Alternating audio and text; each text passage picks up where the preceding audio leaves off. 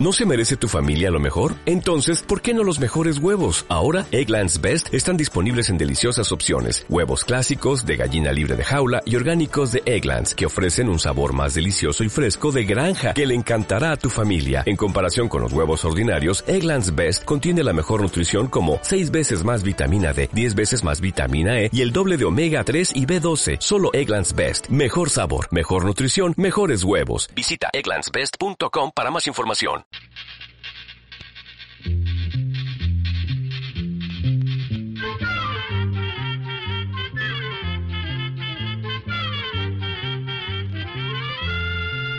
Llegó para todo, llegó la escuela, llegó la escuela, llegó por radio.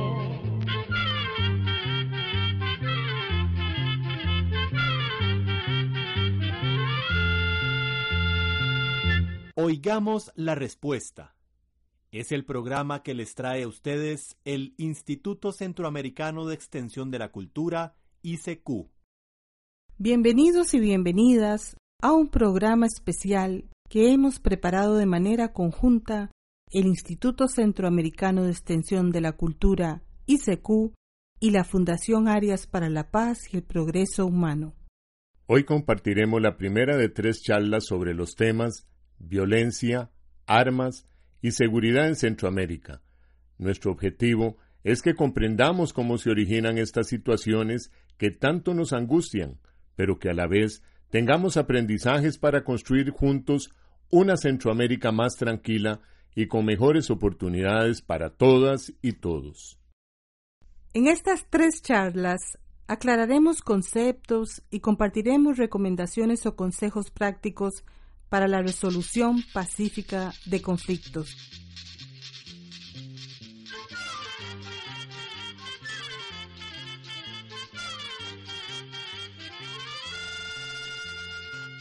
La primera de nuestras charlas es sobre el tema violencia armada. Buscaremos comprender por qué instituciones internacionales indican que Centroamérica es hoy por hoy la región más violenta del mundo, a pesar de que no nos encontramos en medio de un conflicto armado o político como pasó en la década de los años 80. Explicaremos qué es violencia, tipos de violencia armada, estadísticas, contextos en que surge esa violencia, impacto en nuestras vidas y sociedades, pero también conversaremos sobre formas para resolver pacíficamente los conflictos y buscar alternativas.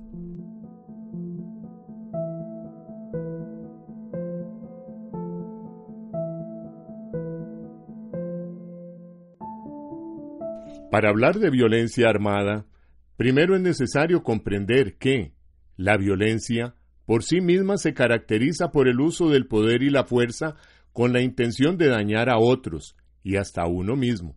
También es importante aclarar que es necesario quitarnos muchos prejuicios o ideas previas, por lo general desfavorables, pues la violencia no es algo que afecte solamente a las personas más pobres o de ciertas creencias u origen étnico. Lamentablemente, todos podemos ser víctimas de violencia, pero también todos podríamos generar o producir violencia.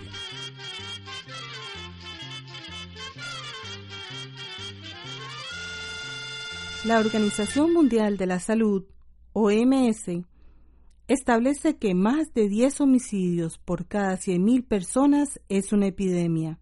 En salud, epidemia es una enfermedad que se distribuye durante un cierto periodo de tiempo en una zona determinada y que afecta simultáneamente a muchas personas. Es decir, es algo muy grave, de causas profundas y complejas de resolver. Esto nos reta a trabajar conjuntamente entre pueblos y entre países para atenderlo. En Centroamérica hay países en esta situación de epidemia. Por ejemplo, Guatemala reporta 41.4 homicidios por cada 100.000 personas. El Salvador registra 66 y Honduras alcanza 82.1. Son una cantidad de homicidios de hasta ocho veces más de lo que se conoce como epidemia.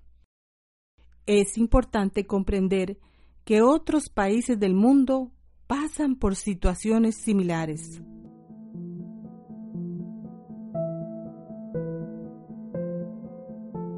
En Centroamérica existen tres grandes tipos de violencia armada que se pueden presentar de manera individual o también como una mezcla de varias de ellas. Un tipo de violencia armada es la violencia política. Es cuando dos o más fuerzas políticas dentro de un mismo país, el Estado y otro grupo, producen un conflicto armado. Recordaremos las experiencias de los años 80 en El Salvador, Guatemala y Nicaragua, por ejemplo.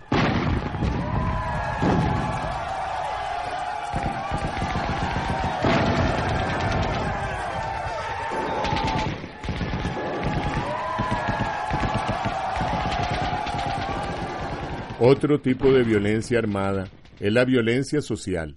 Esta violencia es muy compleja porque tiene que ver con muchos factores, conflictos entre las personas que ya no se resuelven mediante el diálogo, sino mediante el uso de armas. También la violencia social puede tomar la forma de delincuencia, crimen, pero la más triste de esta violencia es que cada vez es más común entre personas que se conocen o tienen algún tipo de relación, es decir, pueden ser familia, vecinos. La violencia social da legitimidad, poder y control a ciertos grupos como las pandillas. Son conocidas la Mara Salvatrucha y la Mara 18 en El Salvador, por ejemplo. Y no se puede opinar a la ligera, pues estas pandillas surgen de jóvenes deportados de Estados Unidos, migrantes, son personas que han sufrido la violencia política armada en su país donde hay muchas desigualdades y exclusión. Nada justifica la violencia, pero debemos comprender qué le dio origen. Un tercer tipo de violencia armada es la que se relaciona con el crimen organizado. En este caso, los grupos criminales que actúan en varios países usan las armas de manera planificada para custodiar los traslados y ventas de drogas, u otros negocios fuera de la ley. En resumen, la violencia armada la podemos ver en enfrentamientos de tipo político, en el crimen organizado y también en los espacios más cotidianos y hasta familiares como nuestros barrios, lo que le llamamos violencia social. Hacemos una pausa para escuchar la canción El Padre Antonio y el Monaguillo Andrés del cantautor panameño Rubén Blades.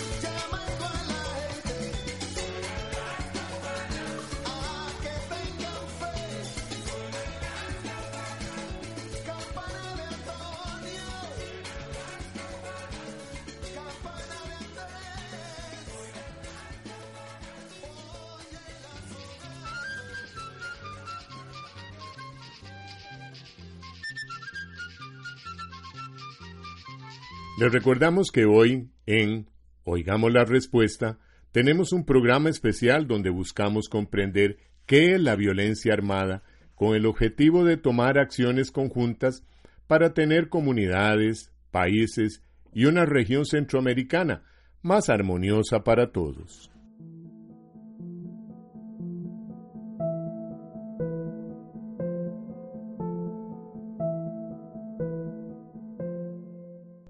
Cuando hablamos de violencia, de violencia armada, en los noticieros y en las estadísticas, aparecen los rostros de hombres, jóvenes y de barrios empobrecidos. Si bien esto es una realidad, debemos verlo con cuidado. Aclaramos que la pobreza no es sinónimo de violencia, pero en contextos donde los jóvenes pasan muchas necesidades y abandono estatal, muchos se ven en un callejón sin salida para acceder a vivienda, estudios, salud, recreación y sufren el control de territorios por parte de pandillas y amenazas de muerte. Por esto, es necesario realizar acciones personales, comunitarias y en las instituciones y los gobiernos, es decir, un cambio social integral para conseguir mejores oportunidades para toda la población, las actuales generaciones y las que vienen por delante.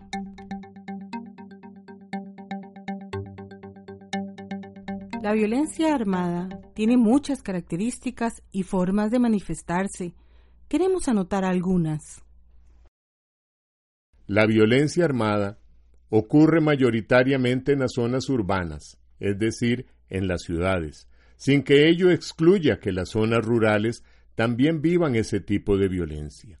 Las ciudades son espacios que reúnen a mucha población, concentran viviendas en espacios reducidos, hay mucha pobreza y desigualdades económicas, sociales y de oportunidades que son cada vez más evidentes.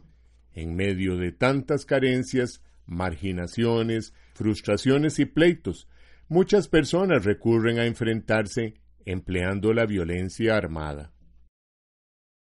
Por ejemplo, en San Pedro Sula, en Honduras, se registraron 1.915 homicidios en el año 2011, es decir, un promedio de poco más de 5 homicidios diarios.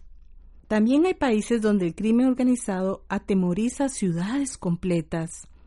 En el caso de México, pasa en estados como Chihuahua, Sinaloa, Durango, Sonora, Baja California Michoacán y Tamaulipas.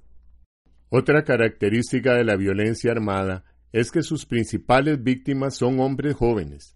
Por ejemplo, se estima que por cada nueve hombres afectados por la violencia armada solamente se registra una mujer y que estos hombres jóvenes víctimas de violencia armada tienen entre 15 y 35 años de edad. Esto no quiere decir que las mujeres no sean víctimas de violencia, pues están registrados numerosos casos de asesinatos de mujeres en Centroamérica y el mundo, llamados femicidios. Pero las estadísticas de violencia con el uso de armas tienen rostro de hombre joven. Por ejemplo, en El Salvador, el 67% de las víctimas de homicidios son jóvenes entre los 15 y 34 años, es decir, personas en edad de estudio y desarrollo afectivo y laboral que sabemos son cosas claves para el mejoramiento de la calidad de vida y mejores oportunidades para las personas, sus familias y países, pero que con estos altos niveles de violencia están apagando los sueños de muchos chicos jóvenes en nuestra Centroamérica.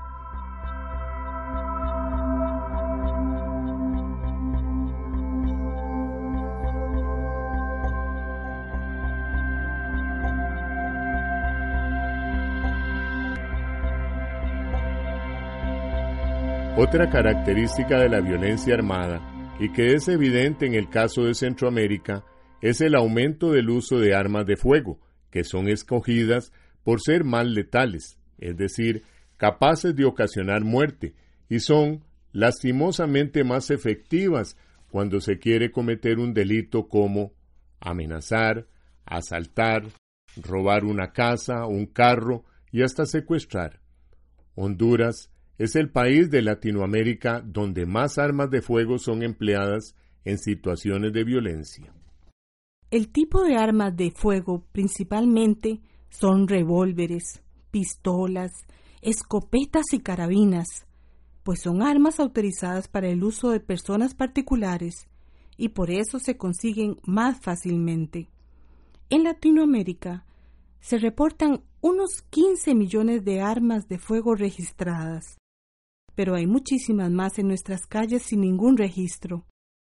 Otras armas que estuvieron registradas son reportadas como perdidas y poco después aparecen en medio de alguna escena del crimen. Es importante considerar que ante el crecimiento de la inseguridad, falta de acceso a la justicia, impunidad, corrupción y el temor generalizado, muchas personas recurren a la compra de armas de fuego como una respuesta o para sentirse más seguras. Sin embargo, esto no garantiza la seguridad y más bien envuelve a la sociedad en un círculo de violencia y hostilidad. Seguidamente escucharemos la canción En mi país, del músico ya fallecido, de origen hondureño, Guillermo Anderson.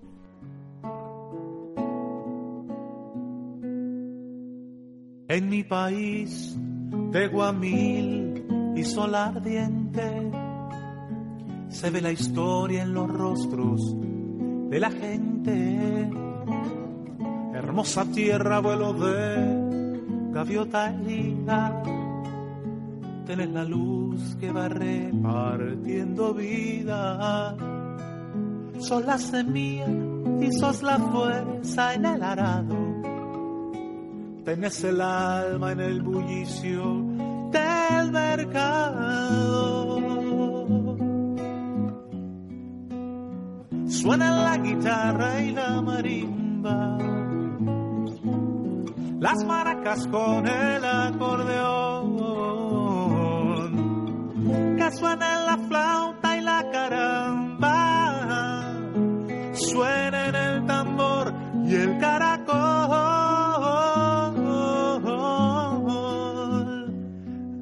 País, rumor de mar, selva y quebrada está en el sabor de la naranja y la guayaba. Está el color de la flor que no marchita. Está el olor a café en la tardecita. Y aquí está el África en canción, vida y tambores. Leyenda negra, cayuco lleno de flores. Suena la guitarra y la marimba, las maracas con el acordeón, que suena la flauta y la caramba,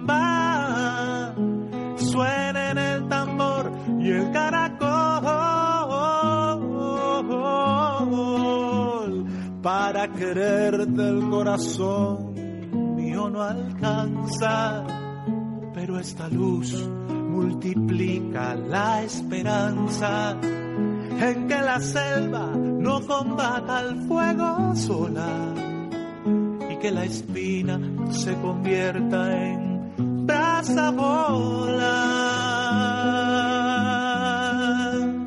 Suena la guitarra y la las maracas con el acordeón. Suena la flauta y la caramba, suena en el tambor y el caracol.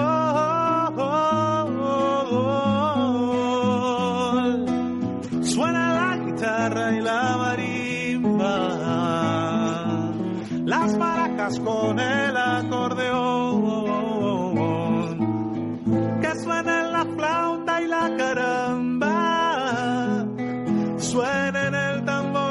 y el caracol en mi país.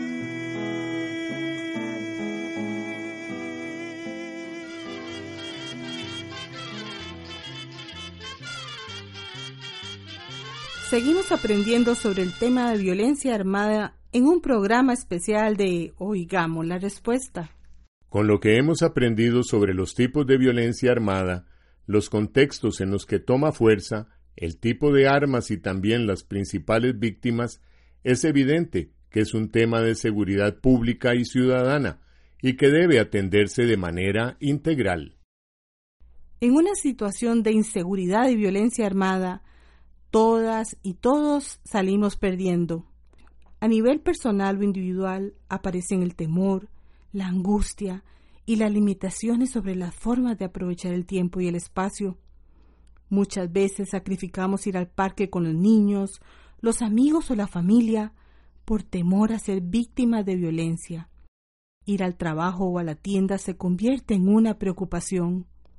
También nuestra salud física y mental se ve afectada desde el duelo que nos envuelve con la pérdida de un ser querido hasta las lesiones en el cuerpo que nos puede ocasionar un arma.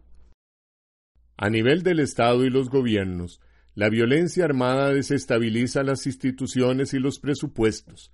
En muchas ocasiones, dineros que deberían ir para becas de educación, servicios de salud, programas de vivienda o para el desarrollo de proyectos productivos se dirigen a seguridad, armamento, cuerpos policiales o militares, y así dejan de atenderse las raíces de mucha de la violencia que hoy nos aqueja, producto de la desigualdad y la falta de oportunidades reales.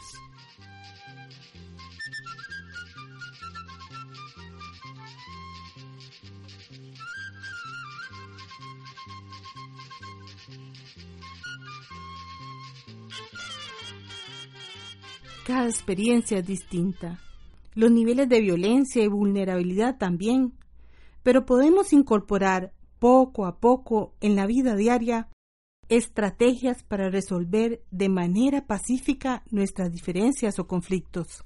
Es importante pensar en acciones colectivas para la prevención y abordaje de la violencia.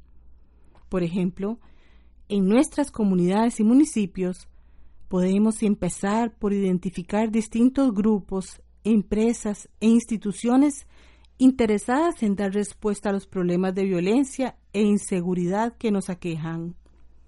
Una vez identificados, se deben tener participantes o representantes fijos para las reuniones y coordinaciones. Así, en estos espacios pueden discutir cuáles son los problemas que les aquejan, recibir información y capacitación sobre qué es violencia y por qué se da y cómo se manifiesta y pensar así las distintas formas de solucionarlo.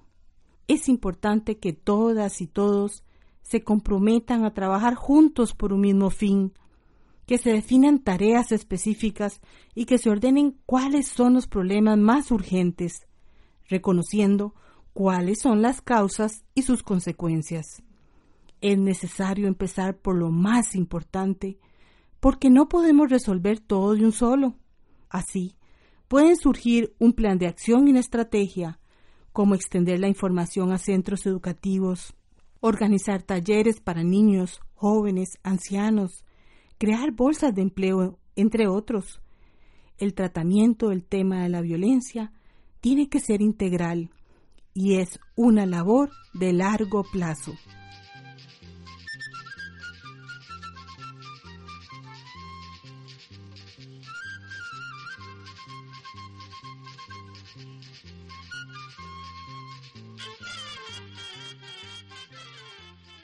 Más allá de las estadísticas y conceptos, la violencia armada nos afecta. Muchos de nosotros sentimos inseguridad y temor de caminar por nuestros pueblos.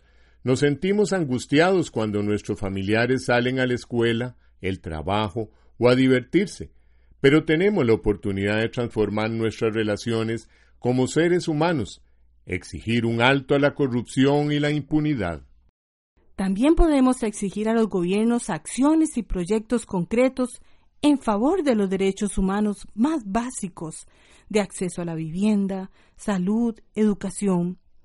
Podemos involucrarnos en las decisiones de política y proyectos de nuestros barrios y países para que el poder y los recursos no estén en manos de unos pocos, sino que sea un derecho y un deber de cada persona resguardarlo para sí, para la comunidad y las generaciones que esperan les heredemos una mejor Centroamérica, más segura y más solidaria.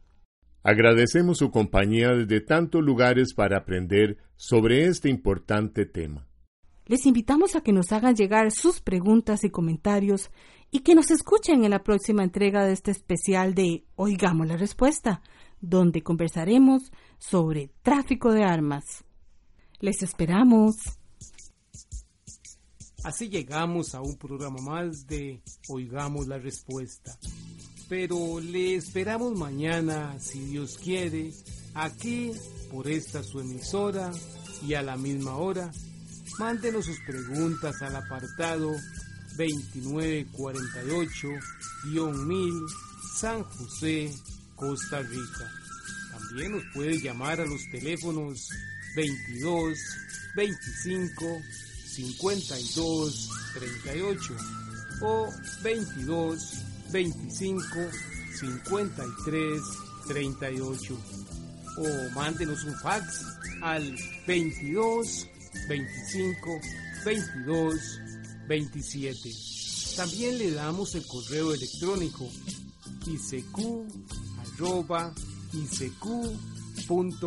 isq.org. Celo de letreo icecu arroba icecu.org. Para nosotros sus preguntas son muy importantes y estamos para servirle. También puede dirigir su pregunta a esta emisora que ellos amablemente nos la harán llegar. Muy importante, dele su nombre completo, dirección bien exacta ah, y el lugar donde escuche el programa. Recuerde que comprender lo comprensible es un derecho humano. Que Dios le bendiga.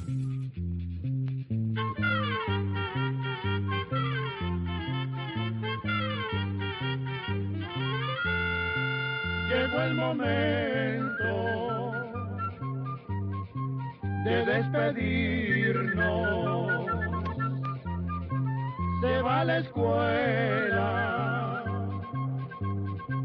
se va cantando